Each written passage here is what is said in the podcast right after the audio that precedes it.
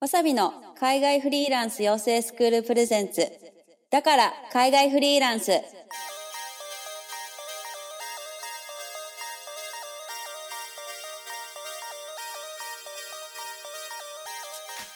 今週も始まりました、ポッドキャスト。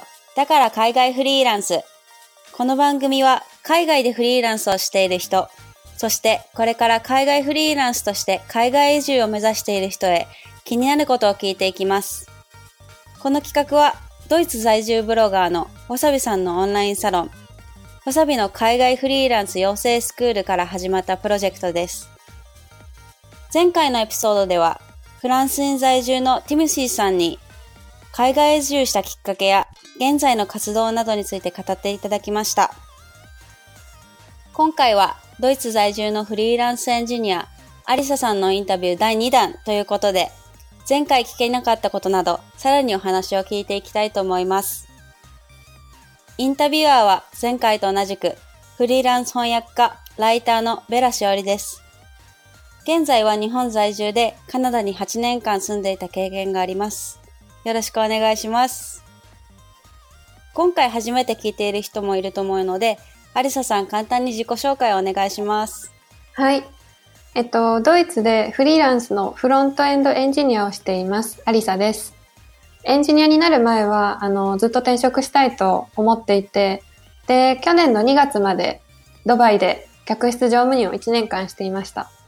それからあの、場所にとらわれず長く働けて、あと世界的に見ても需要もこう高くて、スキルを要する専門分野で働きたいと決めて、で、プログラミングを、あの、全くバックグラウンドなしから勉強して今に至ります。なので約1年ですかね。で、ま今は、あの、コードグリッドとオンラインプログラミング、あ、すいません、コードグリッドという名前のオンラインプログラミングスクールでフロントエンドエンジニアになるためのコースを教える先生ですね。メンター講師をしたり、あの、わさびさんからウェブ開発の案件をいただいたりしてます。それから、えっと、うん、しおりさんとは、あの、サロンで出会って、実は、あの、個人的にも通話で、だいたいね、毎週おしゃべりするぐらい、プライベートでもそうそう、仲良くさせてもらってます。はい。えっと、実はね、私たちこの番組に出るのは2回目なんだよね。うん、そうそう。実はね、ちゃっかり2回目で、そう。一番最初は、この、だから海外フリーランスのポッドキャストの番組の第2弾で出演、そう、したんよね。そうなんです。で、確か前回は、あの、私たちの共通した案件獲得の方法とか、あと、どうやってクライアントを獲得していったかっていう、まあ、主には営業方法について、まあ、主に、あの、トピックとして話した感じかな。そうだね。うん、そうで、実は聞いてくださった方から、あの、前回のポッドキャストで、ツイッターでも、こう、私たちがシェアした二つの、まあ、営業方法とか、あと、どうやって経験なしからフリーランスであの、一定の、なんていうのかな、安定した、まあ、収入が得られるようになったかについて、思ったよりもこう、意外と多くの反響があって、そう、びっくりして、ねあと前回で話せた内容は、あの、実はね、用意してた内容の半分だったから、そう、それでね、今回の2回目が第2弾かな。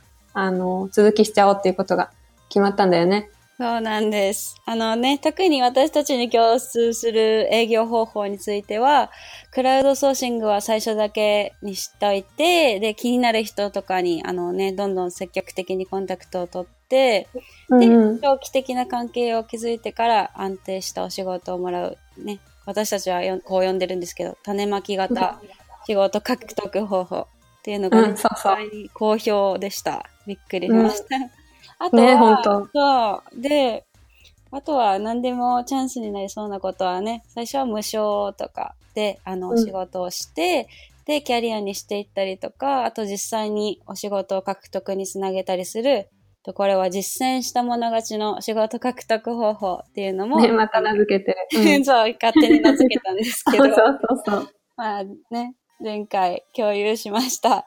で、あの、詳細が気になる人はぜひ、当番組の第2弾、客室乗務員からフリーのエンジニアに転身、ドイツに移住したアリサさんのストーリーをチェックしてみてください。でえっと、今回は主にフリーランスのメリット、フリーランスならではの孤独感の対処方法など、フリーランスのリアルなライフスタイルを共有していきたいと思います。はい。では、早速、あの、質問していきたいと思います。はい。まず、大まかな一日のスケジュールを教えてください。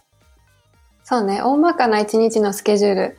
えっと、ドイツで、まあ、一緒に、あの、暮らしてるパートナーとの、あの、朝方と夜方の勤務形態に合わせて、あの、一週間おきにだいたい食事の時間とか少し変えてるけど、まあ全体で見ると、平日は朝方だね。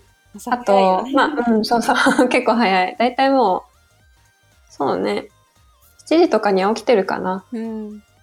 普通かもしれない、ドイツの人からしたら。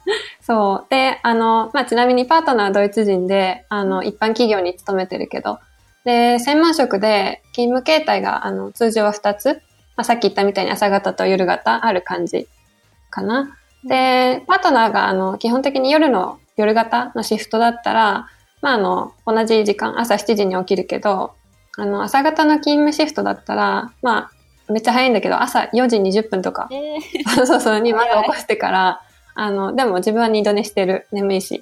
あ、そうだね。そうそう。で、まあ、それから、あの、朝7時頃に、あの、もう一回起きて、で、朝食食べたり、シャワーとか、まず済ませてる感じかな。それが多分、だいたい日常のルーティンかも。で、朝の8時半ぐらいから、クライアントに返信したりとか、あと、その日のトゥードゥリスト、まあ、やることリスト作成して、ちょっとあの、その日のスケジュールの見通しつけてる感じ。なるほど。うん。で、私がメンター講師、まあ、先生ね、の仕事をしてて、あの、サロンに HTML と CSS コースを提供してるオンラインプログラミングスクールのコードグリッドっていうところの受講生サポート開始っていうのがあって、それが、あの、朝10時からドイツ時間でね、基本的には生徒さんとか、あと、それぞれのスケジュールに合わせて、週1回30分の、あの、通話面談、あの、顔見ながらね、しながら、あと、チャットサポートとか、うん、コードのレビュー、添削してる感じ。そう。うん。で、うん、忙しい時は、だいたい1日に6人とか7人とか面談が続けて入ってることもあるけど、まあ、あの、日によってその日は3人だけ面談とかもある感じだし、あの、まあ、クライアントのミーティングとかも合わせたら平日は、そう、通話入ってない日が逆にないかな。そうなね、の。木曜日は。うん、そう、木曜日は オフでね。そうそうそう、オフで。あの、しおりさんとこうやって、こう話してるの。ありがとう。うんそうで、サポートがだいたいそのコードグリッドのね、一段落してる日は、あの、まあ、コードグリッドでリリース予定の JavaScript っていう新しい、あの、言語のコース教材作成をしたりだとか、あと、わさびさんからのウェブ制作の業務したり、それからサロンに提供してる、あの、まあ、サロン費に含まれてるんだけど、ワードプレスコースの、あの、まあ、チャレンジ内容っていうものを、あの、各週でアップデートしてて、まあ、その内容作成とか、まあ、チャレンジ内容のアップデートしてるかな。うん。そうそう。で、コードグリッドのコースサポート対応時間が、まあ、だいたい終わる夕方のドイツ時間の6時まではそんな感じで、で、6時以降は HTML、CSS コース受講生の、まあ、サポート以外の業務の続きしてるかな。ちょっとまあ、長引く時もあるんだけど、そう。そうそう。で、ね、そう、いろいろあって。で、まあ、なるべく、そう、自分の勉強時間も確保したいけど、まあ、エンジニアって勉強し続けないといけないからね。でもまあ、現実はちょっとなかなか難しくって。で、平日はほぼ自分のプログラミングの勉強時間はないかな。うん。そう。でもまあ、週末は普段なかなかね、時間が取れないオンラインスクールのサポート業務以外のこととか、あと時間があれば、まあ、プログラミングの勉強もしてる。うん。偉いね。なんか勉強は欠かさないんだね。そう。でもなんか気がついたんだけど、私勉強好きなんだよね、実は。ああ、言ってたよね。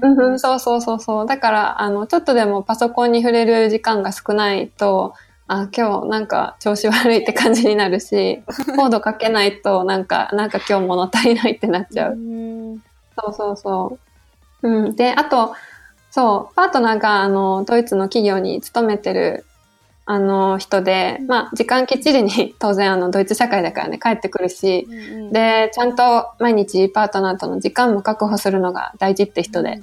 それは大事。で、まあ私も、うん、そうそうそう、もちろんそうだから、パートナーがまあ帰ってくるまでは食事の時間も削るぐらい、というか忘れるぐらい、実はあの仕事に集中して、でまあ帰ってきたら二人であの映画見たり、あの、ゲームしたり、最近ちょっとゲームにハマってて、そうそうそう。プレステ4買いました。そうで、まあそんな感じでまったり過ごす時間を、あの、二人でね、優先してます。で、まあ、うん、そう、それでもまあどうしても忙しい時は、まあパートナーが仕事から帰ってきて、うん、まああの、勤務形態バラバラ、バラバラっていうかちょっと違うからね、仕事に。で、まあ、帰ってきてから、その、まあ彼が昼寝してる横で業務したり、うん、まあ私が業務してる隣で趣味の音楽作ったりして、そう、基本一緒にいるね、ずっと。いいね。うん、そうそう、一緒に時間過ごすのが普通。かな。うん、で、客室乗務員時代にこう、時差と寝る時間が本当もうバラバラすぎて、うん、そう体調がもう最悪だったのもあって、うん、睡眠は私の中で、あの、かなり優先順位高いというか最優先項目。うん、だから何が何でも最低8時間。そう。それが無理でも最低7時間は絶対寝るっていうのを徹底してる。大事だよね、睡眠本当に。うん、もう超大事。本当ね。うん、健康あっての、こう、すべてだから。そう、本当そう。で、あと眠いと、うん、コードが早く書けないのね。うん、うん、私。で、あと結構打ち間違いもそうそう多くって、無駄なエラーでこう時間を浪費するから、仕事終わってなくても実は睡眠優先してます。そうそうそう。大事だもんね、本当に。うん、うん、大事。なんかこう、自分を犠牲にしてまでするのって仕事じゃないなって思うのね。やっぱりこう、自分の人生は、こう、仕事とはちょっとあの、なんていうのかな。ちょっと境界線引いて、まあ楽しいことを仕事にしてるからいいんだけど、うん、そういうオンオフも大事だと思う。うそれが結構ね、集中できるしね。うん、そうそう、そうなの。で、まあ、うん。ただまあ、仕事を当てなくても睡眠は優先って言ったけど、まあその代わり日中は、あの、めちゃくちゃ集中してる。うん。パートナーとの時間も大事だから、それは、まあ削りたくないし、うん、だからまあその分決められた時間で、あの、集中するようにしてるかな。ね、そうそう。あ、そう、私の方からも実はこれ聞きたくって、はい。そう、そうなんです。しおりさんの一日って大体どんなスケジュールか教えてもらえる？はい。えっ、ー、と、私の今のスケジュールは1週間で大きく分けて3つあって、でそれによってスケジュール、まあ一日のスケジュールが変わるっていう感じで、うん、一つは家の中で働いてる時例えば、まあ、リモートワークの仕事を数箇所違う会社でやってるんだけど、それと、うん、あとまあ単発の仕事、まあ一回で終わりとかの仕事もたまにあります。で、二つ目が外で働いてる時で、これは何かっていうと、あの、福岡に私は住んでるんですけど、福岡のとある会社で業務委託として、あの、翻訳家をしてるんですよ。実は。うんうん。言ってたね。そう、この会社はね、結構面白くて、あの、好きな日に好きな時間来ていいよって感じなんですよ。すごい面白い。そう、これほんとすごいよね。ね。こんな会社もあるんですよ。なんか日本にも。うん、で、スケジュールでも、なんか最低前日に言えば大丈夫で、あの、まあ、ちゃんとね、一週間前とかに、一週間前っていうか、まあ何日か前には言うようにしてるけど、最低前日でよくて、うん、で、今のところ休みで、まあ週2で4、5時間とか言ってるんだけど、そう。日で働く時間ね。そう。まあ、結構短めにしてて。うん、で、まあ、うん、あの、オフィスも福岡の中心街にあって、で、あの、社内もね、結構インターナショナルな環境だから、まあ、週にね、これを、まあ、2回とか数回行くことですごいリフレッシュになってますね。だよね。やっぱりちょっとでも外に出る機会って大事だと思う。すごいいい機会でね、すごい感謝してます。で、フリーランスもね、家だけじゃなくてね、こういうこういった形の働き方もあるんだなって、それで知りました。うん。うん、なんか、ハイブリッドって感じだよね。リモートワーク、家でそう働いて、で、まあでもたまに週2でね、あの、勤務するところにこう出向いていくっていう感じ。そうなの。私はなんか人と会ったりするのが好きだから、うん、結構合ってるんだよね、こういう働き方が。うん。うん、いいと思う。私ずっとリモートでこう、そうね、家にいるから、まあ面談の時間もあるからね、結構あの、ケジュール決まってるから難しいんだけど、うん、でもまあたまにこう Wi-Fi のある場所とかには、まあ、行けるときには行けるようにしてるから、ね、この後も実はあの、うん、そうそう、図書館に 行く予定で、そうそう、気晴らしに。まあそういうだから工夫とかもね、あの、もし、うん、こういううん。必要だと思うし、うん。うん。うん。そうね。そうそう。あとはね、あの、三つ目はもう完璧に休みの日にしてます。うんまあ、週に2回くらい。で、本当文字通り仕事をししないっていう日で、で、まあもちろん緊急の時とかはね、連絡は出るんだけど、本当何もパソコンも開けないで、何もしない日にしてて、これもすごくリフレッシュになって、すごく私にとって大切な日です。うん。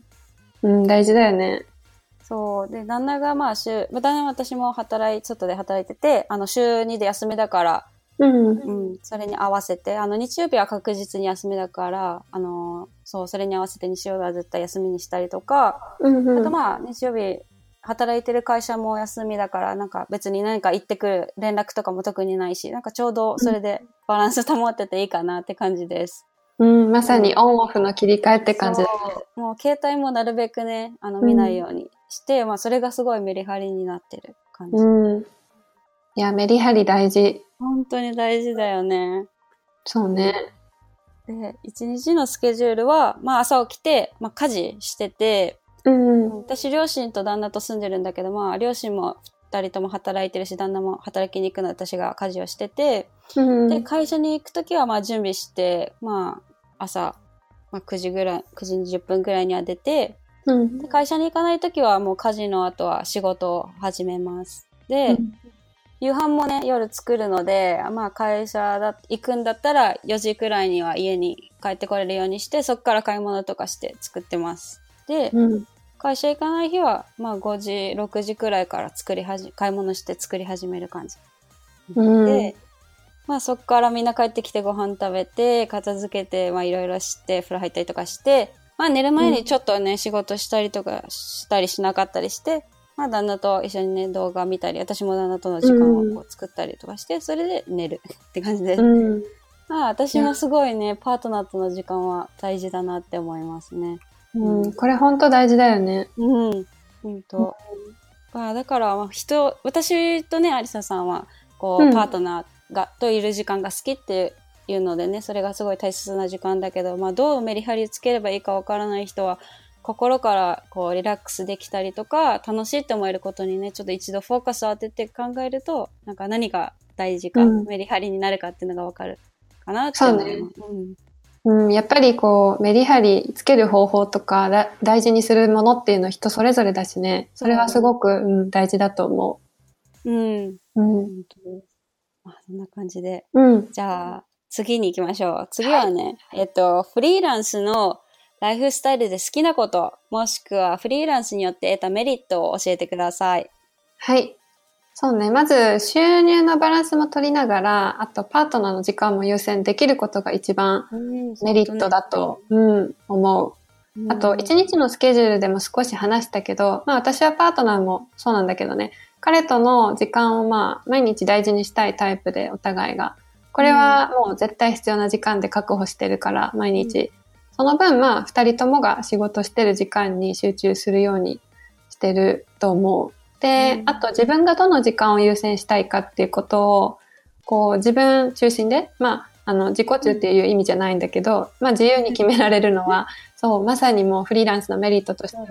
そう、すごく話しか、話したかったトピックなんだよね。うん。うん。うん。まあ、確かに悪く言えばね、だらけることもできるんだけど、まあでもそうすると次の日にツケがダイレクトに回ってくるし、そうそう本当に。で、まあ彼の勤務、うん、そうなの。で、彼の勤務時間はもうめっちゃ超ドイツ企業って感じで、定時にきっかりもう1分1秒も互いなく帰ってくるから、あの、待ってくれないっていうのも、まあいい意味でうまく時間管理に利用できてるんだと思う。もう本当待ってくれないから ね。うん、寄り道して帰ってこないし、お家大好きだから。えー、すごい。もうね、いいね。チェックする間もなくすっ飛んで帰ってくるよ。本当に。そうそう。だからこれ買ってきて欲しかったのにって言っても、あ、ごめん、見てなかったってよくある。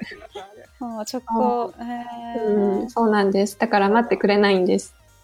そう。で、まあ、ドイツにね、限定するわけじゃないんだけど、まあ、国のカルチャー的なものも結構大きくしてると私は思ってて、パートナーとか、あと家族との時間を大切にしない人とは、ちょっとやっていけないかなっていう考え方が、そうそう、日本よりもすごく強くって、仕事が最優先、仕事一番。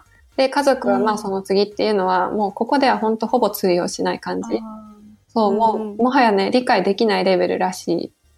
そうか。そう、私も旦那メキシコ人なんだけど、本当、うんあの、家族第一。だよねカルチャーがありますね。う。うんんでもそれってすごくあの、私の感覚では合ってて、というか私もそういう価値観を持ってる人だから、家族のこう時間をね、優先するっていう人で、あの、合ってると思う。私のフリーランスのライフスタイルにも。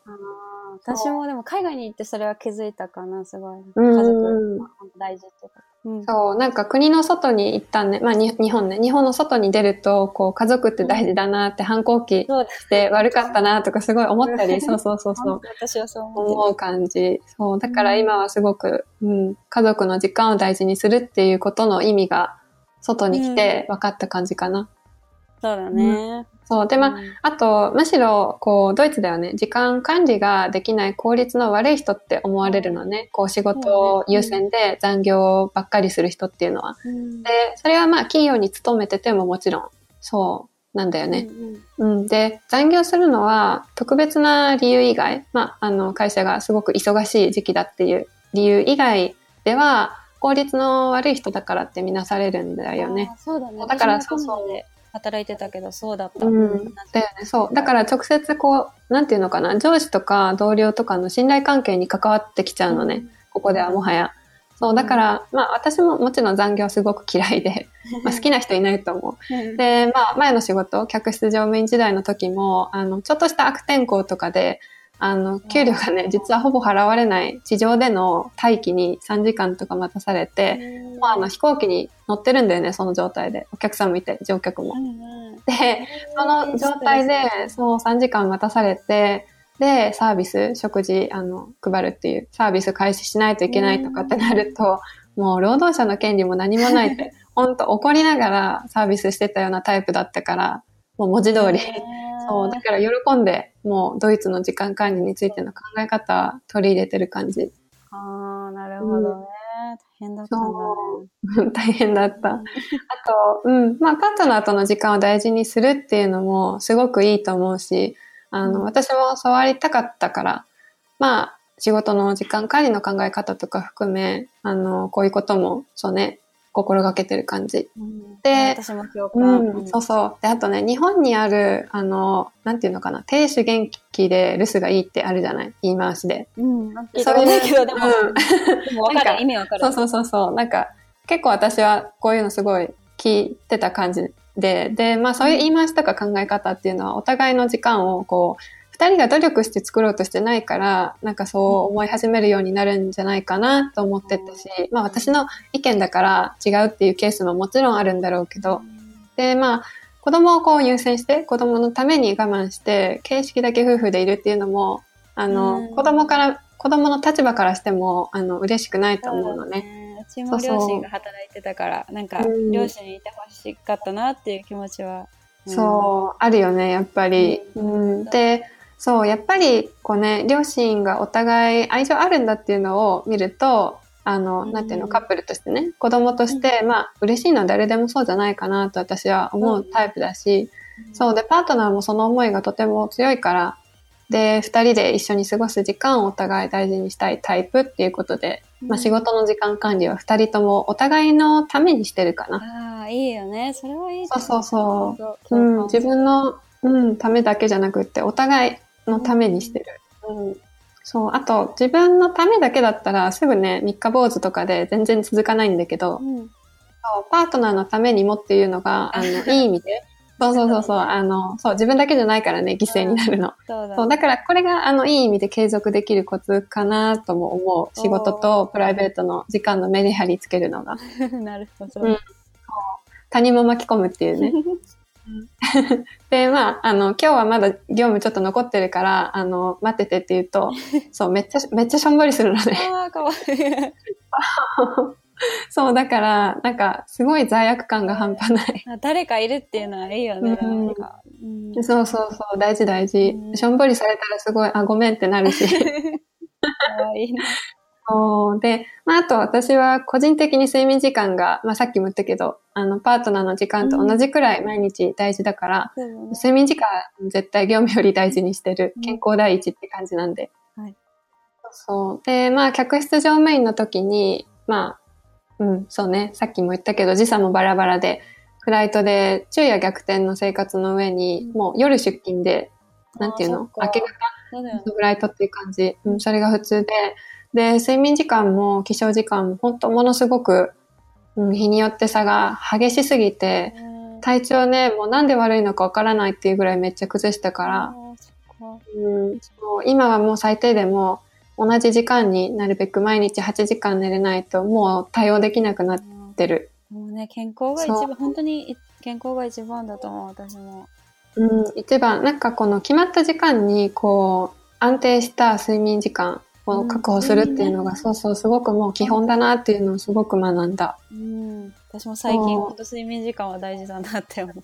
うん、だよね。本当に。そう、あとそれ、それにプラス睡魔がこう襲ってくるとコード書くのもね、まうんあ当然効率悪くなるし、そうね。うん、スペルミスとかね、めっちゃ初歩的な不必要なエラーが多くなるから、あの、そうそう、眠くなったら面談とかミーティングがない時間、うん隙間時間とかね、そういう時にはもう隙間時間に速攻仮眠取ってるくらい。ああ、そんなそう、実はしてまます。そうそうそう。だから、たまにするよ、お昼寝とか。今日もしようと思ってる。い私もたまにお昼寝することある。やでもこの昼寝ってすごく大事で、あの、短い昼寝ね、20分とかうん30分とかっていうの、それすると、すごく、こう、効率が一気にぐーんと良くなるから、必要な時に、そう、あの、効率よくやってる。うん、そう。で、あの、まあ、最近はね、面談が、まあ、毎日入ってて、まあ、ミーティングもちょこちょこ入ってるから、まあ、あんまりちょっと、なんていうのかな、毎日昼寝してますっていう感じじゃないんだけど、というか、うん、髪めったに実はしてないんだけどね。そう、でもまあ、睡眠時間内に、最低8時間は守って、できるだけ毎日寝るようには心がけてるかな。すごいことだよ、本当。うん、本当。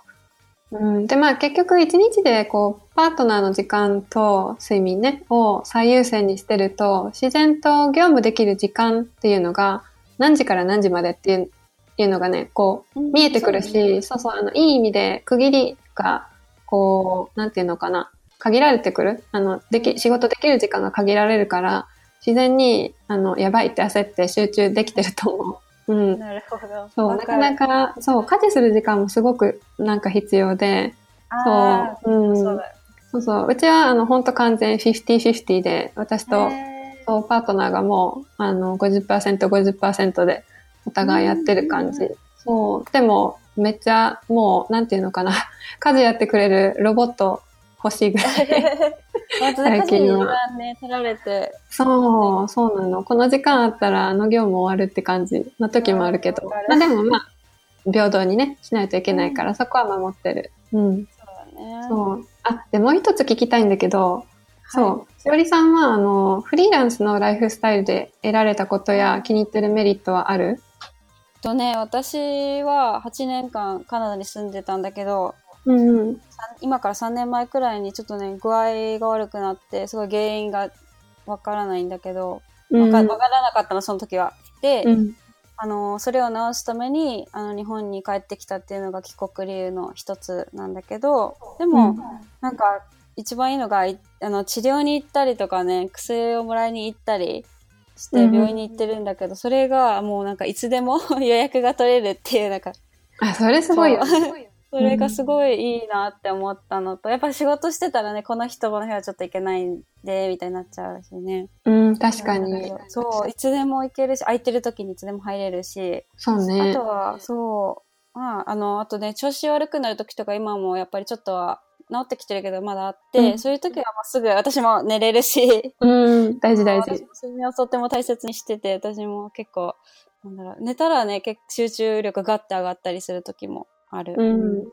そう。あとね、あの、パートナー、さっきも、私もそうなんだけど、パートナーのね、あの、家族、時間大切にするっていうのすごい共感してて、うんそう、さっきもね、言ったけど、メキシコの、あの、旦那の影響もあって、あと私もね、海外に住んだことからね、あの、すごい、あ家族との時間って大切だなって気づいて、うん今はね、あの、18歳の時からカナダにいたから、そうよね。まあ、あの家族とのそう時間を大切にして、こういう家事やったりするのも、結局そういうなんか、ありがとうっていう気持ちに自分の中ではつながってたりとか、うん。あと私、おじいちゃんとおばあちゃんが大好きで、おじいちゃんおばあちゃん子で、うんだからたまに会いに、今一緒に住んでないから会いに行ったりとかして、うん。そういうのも家族に貢献する時間ができたっていうのもすごいね、今、ううんんメリットかなって思ってます。うん、おじいちゃんおばあちゃんすごく嬉しいと思う。うん。大好きなの。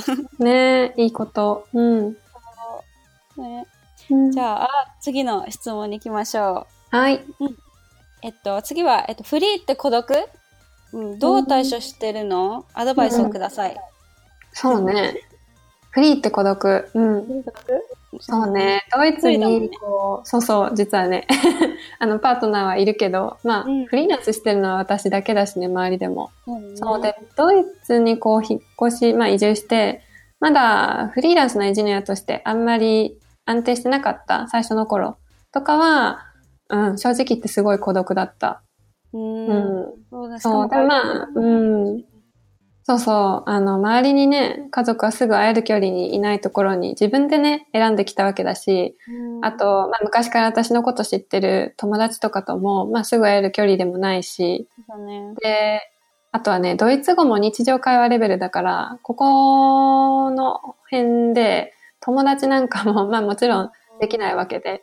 で、家で基本仕事してるから、新しく誰かとこう出会って友達になる機会もないんだよね、実は。あ。そうなんだ。そうなの。そうそう。で、正直ね、あの、フリーランスで安定するまでは収入も、あの、これすごいぶっちゃけ話なんだけど、うん。パートナーのあの収入の10分の1以下だったこともあって。私もそうだ。そうそうそうそう。ねこれはまあ誰でも通る道だと思う。そうだね最初の、そう、半年未満は。うんだからしょうがないんだけど、まあでも、金銭的にね、そのと当時は余裕もないし、うんどこかに出かけること自体、もうあの、電車とか食事とか、飲み物とか、はたまたあの、図書館の Wi-Fi までここコストがかかるのね、実は。えーそうなんだ。そうそう、購入しないと使えないので、それでまあ、外にも出なかったっていうのもまあ、実は理由にあるんだけどね。すごい節約してた、最初は。そうそうそうそう。なんかまあ、どうしてもね、収入限られると、こう、うんね、自分で管理するしかないじゃない？だからまあ、しょうがないといえばしょうがないんだけど、まあ、今まで以上に、うん、私もともとケチで、で、うん、今まで以上にケチに拍手がかかったというか、そうそう、ケチにならざるを得なかったというか、うん。そうそう。でまあうんうん、今はまあそこまで気にしなくても、あの、安定したから、急にこう、あの、あったんだけどね、フラットの電力がダウンして、Wi-Fi 使えなくなった時とか、実はあって、うん、そうなの。で、急遽図書館で Wi-Fi を購入して、走っていってね。え そうそうそう。で、まあその日をやり過ごしたりとかも、普通にね、あの、できるようになったけど、ーうんうん、そう。まあでも、これも収入が安定したおかげだと思う。ね解決策外に求められるようになったっていうのがね。うん、そうそそうういう。時期があったから、こういううん回避方法が分かったうんっていう。そうそうそうんう。うん、で、あと、IT の企業数が、ここね、私、ドイツの南部に住んでるんだけど、あの、ベルリンと比べて、あの、めっちゃ少ない。あの、うん、そう、すごく少ない。で、あの、ベルリン以外でこう30社ぐらい実力試しで、まあ企業に応募したんだけど、面接で、まあ開発チームのチーフに、うんあの、技術面はかなり好印象って直接言ってもらえても、そう、直接コメントしてくれたのね。でもまあ、結局はドイツ語レベルとか、あと、ビザの残ってる日数とかっていうのを、まあ、主な理由に蹴られて、で、エンジニアのスキルを見られないまま蹴られることが多くて、そう、で、外国人っていう、ここで言うねうん、不利な立場に苦しんだ時期も実はあって、そう。その当時はそうなの、結構孤独感はあったかな、最初の半年。あーなるほどね。ぐらい。やっぱり絶対にうん。語学とビザはね、絶対についてくるからね、どこに行っても。うん、そうそう、やっぱりこう、日本の外に出ると、あの、外国人だから、そうね。そう、ビザがないと、そう、その国には一定期間以上うん滞在できないし、もちろん就労も制限がかかかかってくるわけだし、そうっね。ていう、それはちょっと、うん、まあ、しょうがないんだけど、まあ、立ち向かっていかないといけないうん内容かな。そうだね。うん、で、うん、ドイツに移住して、まあ半年はそんな感じで、うん、で、まあ企業の面接で、あの、エンジニアのスキルは問題ないって言われても、まあそう、ドイツ語のレベルとか、さっきも言ったけど、ビザの日数で不採用ってはっきり言われることが多くって、そうで、ドイツ社会に馴染めてないって自己嫌悪がね、実は強い時期があって、うん。で、フリーランスの案件も当時はクラウドソーシングだけだったから、うん、まあ当然ね、単価安いから収入も少ない上に、そう。で、急に主な収入源だったクライアントからの業務が途絶えたりとかが、そう、実は、うん、よくあって。うん、だよね、うん、そう、クラウドソーシング経験する人はどうしても、うん、しょしょうがないことって、あの、理解できるけど、まあでも、うん、そう、こういうことがよくあって、まあ、うまくいってなくって、孤立してるっていうストレスが、そうね、最初の半年は、あの、あったかな。やっぱりどうしても。うん、でもまあ、あの、うん、いつもいつもこう孤独感があるっていうわけじゃなくて、うん、まああの、最終的には安定するまで、まあ時間がかかるものって受け止めて、うん、しょうがないからね。で、クラウドソーシングから、まあブログを持ってる人に、こう、コンタクトして自分でアプローチをしていったら、うん、まあ前回のポッドキャストでも話した種まき方法。そうそう、種まきの仕事獲得営業方法。で、まあ、この、そうそう、アプローチをしていったら、あの、個人クライアントに落ち着いて、で、まあ、信頼関係も生まれて、人脈も、あの、オンラインだけで広がったし、そこから安定した案件ももらえるようになったから、今はね、孤独感全然ないかな。むしろ、そう、楽しい。楽しいって思えることがね、うん、一番だよね。そう、一番大事。やっぱり楽しくないこと仕事にするとしんどいし、うん、健康に響響いてくる。そうだね。と思う。うん。これは実際に経験してすごく思う。うん。うん、そう。で、まあ、対処法、まあ、フリーランスでまあ孤独になりやすいっていう対処方法を、まあ、アドバイスするとしたら、まあ、安定するまでは孤独はついてくるものと、まあ、楽観的にね、受け止めて、あの、まあ、案件獲得する方法を長期的な目で見た方法に変えてみて、急がずね。で、まあ、場所、ただで、まずはブログを持ってる個人クライアントにお互いがウィンウィン、お互いにこう利益が来るような条件を提案することだと思う。ね、うん。そうで、特に海外フリーランスの場合、あの、初めのうちってクライアントが主にね、日頃関わる人だけど、あの、うまくいかなくなったらまたクライアントと収入ほぼゼロの振り出しに戻ることが、そうそう常にね、ついて回るし、人脈がこうね、途絶えた状態で、あの、言葉のわからない国にいるわけだから、あの、完璧にはわからないっていう状態ね。だから、あうん。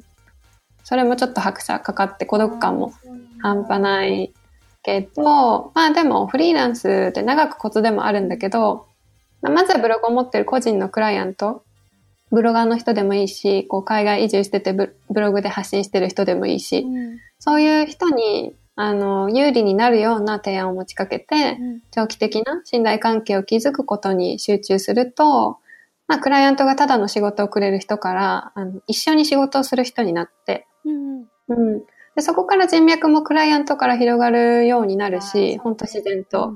そうそうそう。で、日常のことも話せる人にまでなると、こんな感じでね、しおりさんみたいに。そうそう、なると、本当業務も安定してもらえるようになるんだよね、不思議と。わかる。やっぱり、そう、信頼してる人に、やっぱり優先して仕事を渡したいと思うんだよね、誰だって。そう。で、自分にも利益を持ってきてくれる人と仕事をしたいし、だからそこをうまくこう、ね、自分にもプラスになるように、相手にもプラスになるようにっていうのをアプローチしていくのがフリーランスが、まあ、孤独になりがちっていうのを避けるためのコツだと思う。ね、クライアントとの関係、ね、すごい大事です、ね、そう。大事。もうね、クライアントとの関係を、まあ、その他の人脈の関係とかにもつなげるっていうのが、そう、大事。孤独じゃなくなる、本当。うん、そうで、まあ、私はまさにその方法で、まあ、仕事も収入も安定したし、個人のクライアントにね、アプローチするっていう。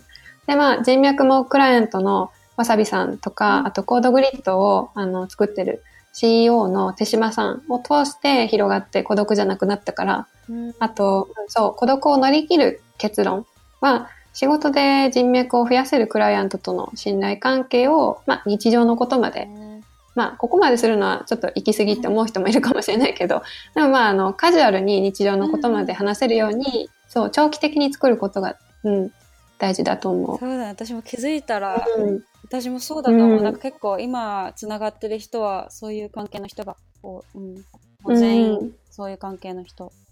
うんうん。なんかそっちの方がね、自然にこう長期的な仕事も入ってくるようになるし、こう、いいことしか生まれてこないって感じの、いいサイクルになるよね。うん、本当に。うん。そうそまあ、ドイツ、海外ね、ならではの孤独感とかもあると思うんだけど、あの、うんフリーランスとしてね、共感できることが、あの、あったし、なんかね、うん最初からね、うまくいくわけではないなって。うん。あとね、そうね長期的に考えるのが大事。うんうん。長期的。これが本当ポイントだよね。うん、あと私にとってはこのアリサさんとね毎週木曜日に喋ってるのも、こういう仲間を作るのもあのコミュニケーションそうそう孤独の解消だと思う。うんうん、本当もうこれね、セラピーの会って呼んでるぐセラピーらいだよね。なんだよね。もうなんか自分の思いを一人でこうグーっていつも持って、うんで週に一回こうやってバッてうん話すのがねすごいなんだろう自分のうん。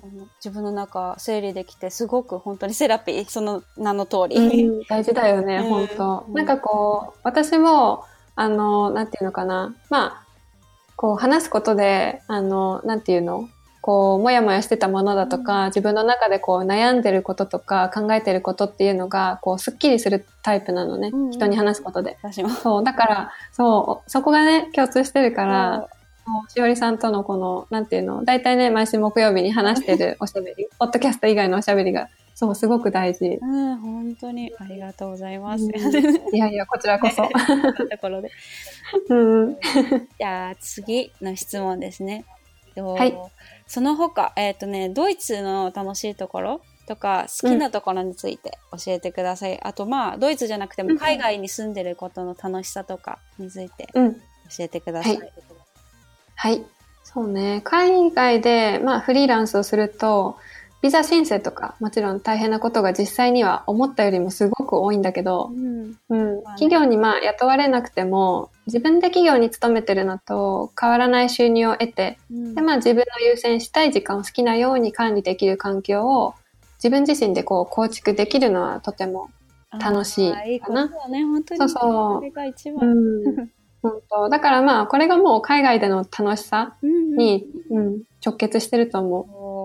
おうん、そう。で、前まではこう企業に雇ってもらえなかったら、収入源立たれて終わりって思ってたんだけど、収入を得る方法って実際企業に雇われてお金をね、こうんう決められた金額だけ得るっていうだけじゃなくって、楽しいと思えることを、まあ仕事にしてプラスやりがいを持って仕事とプライベートも充実させる方法も、あの、あるっていうのを、そうねそう、本当にもう、そうそう、実体験通して学んだ感じがする。私そうもかな。うん同じ。うん。そう、もう自分自身がね、こう、収入を得られるスキルを、いつでも身につけられることができるっていうのが、すごく気がつけて、そう、そこからすごくあの、変わった働き方に関する考えが。楽しいってね、そうそう言えてるのがすごい、うん本当素晴らしいよね。うんそう、だって前まで本当前の仕事本当に嫌で嫌で、もう、そう、こんなひどいことあった、こんな変な人いたっていうのだけしかちょっと話題がなくって、そうなの、これ本当もう私ダメな人間になっていってるって思ってて。うんそう。でも今は本当逆で、楽しいことだけ仕事にしてるから、うんそうなの。だから、うん。もうね、楽しいしかないね。仕事のこと話すのも楽しいし、そう、しおりさんに、こういうプロジェクトが立ち上がって、今こういうことになったっていうのも、普通にね、日常会話でね、うん共有してるし。でもね、すごい生き生きしてね、そうそう楽しそう。そうん。そう。で、あの、なんていうのかな。うん、私だからできたんだよとか、たまにね、こう言われるんだけう。ど、うんあの、実際そうじゃないと思うんだよね。うん。あの、とにかく客室乗務員の時の精神的ストレスと、まあ、身体的負担の悪循環から抜け出したいうん思いがもうとてつもなく強かったから、初めは身近な人にもね、パートナーにも、うんあの、うん、すごい無謀だと思うとか、えー安定した企業に、うん、勤める方が賢明、そっちの方が賢いとか、うん、すすごいね、ズバッと言われても、まあやってみないとわからないと自分にね、うん聞かせてて、そうだ、私も本当同じ。いつもやってみないとわかんないって思ってる。うんそうなの。で、まあ、まずはね、貯金が尽きるまでの1年っていう目標を、あの、自分で設けてたの。で、1年やってうまくいかなかったら、あの、自分でね、自己責任の範囲で、こう、トライできないわけだから、うん。また、ね、資金集めてトライしようって思ってた。ああ、それもいいよね。うんなんか、そうそうそう自分の中でなんうんか区切りつけて。うんうんうんそうそう。で、結局ね、あの、フリーランスになるとか、その転職するって言った時に、反対してきた人、まあ身近な人って、フリーランスになったことない人なんだよね。ああ、なるほうん、みんどね。な。うんもしくはフリーランスに対して、こう、まだ、なんていうのかな、情持ってる情報が少ない人なんだよね。うんうん、そう。だから自分の意思というか、自分で決めたことを信じて、一定期間の目標、期間を設けてから、トライして、結果を見るっていうのが私は大事だと思そうだね。本当う。うん。うんそうそう。で、まあ、ドイツの好きなところに、まあ話戻って、うんあの、関連するんだけど、ドイツってプライベートにこう時間をとても大事にする国なんだよね。さっきもあの、うん仕事とプライベートのそう、メリハリ、すごいつけるって言ったけど、うんまあ、あの、ある意味、こう、うん、プライベートと、まあ仕事の時間と、こう、ね、線引きをするっていうこととか、仕事に集中することも大事にしてるってことで、うんまあ今まではそこが緩かった私だったんだけど、あの、なんとなくこう仕事して早く終わんないかなってブラブラしてる感じ。うんそういうそうそうそうそう。うん。まあみんながみんなそうっていうわけじゃないんだけどね、なんかこう上司が終わるまで帰れないから、そうね。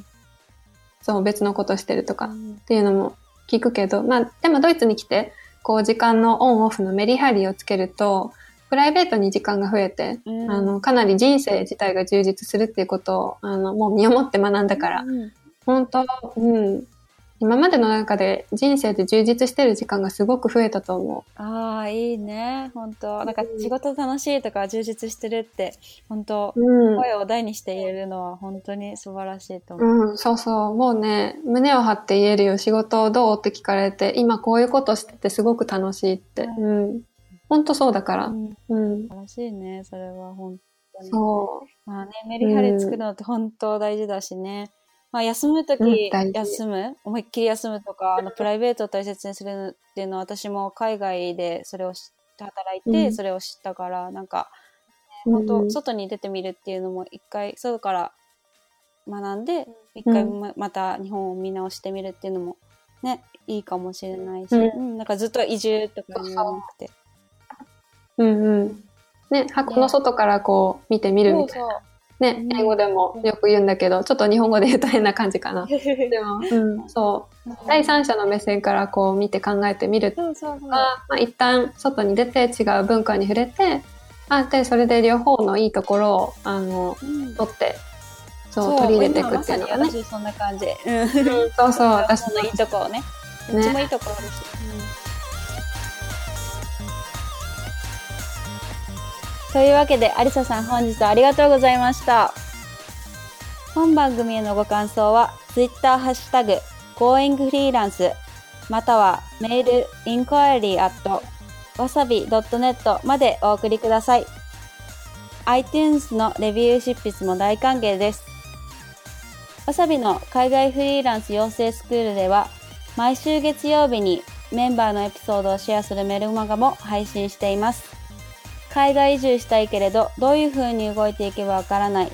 海外移住する人がどんなことを考えているのか知りたいという人はぜひメルマガの登録もおすすめです。メルマガはブログわさび .net のメニューから登録いただけます。それでは皆さん、再来週の配信でまたお会いしましょう。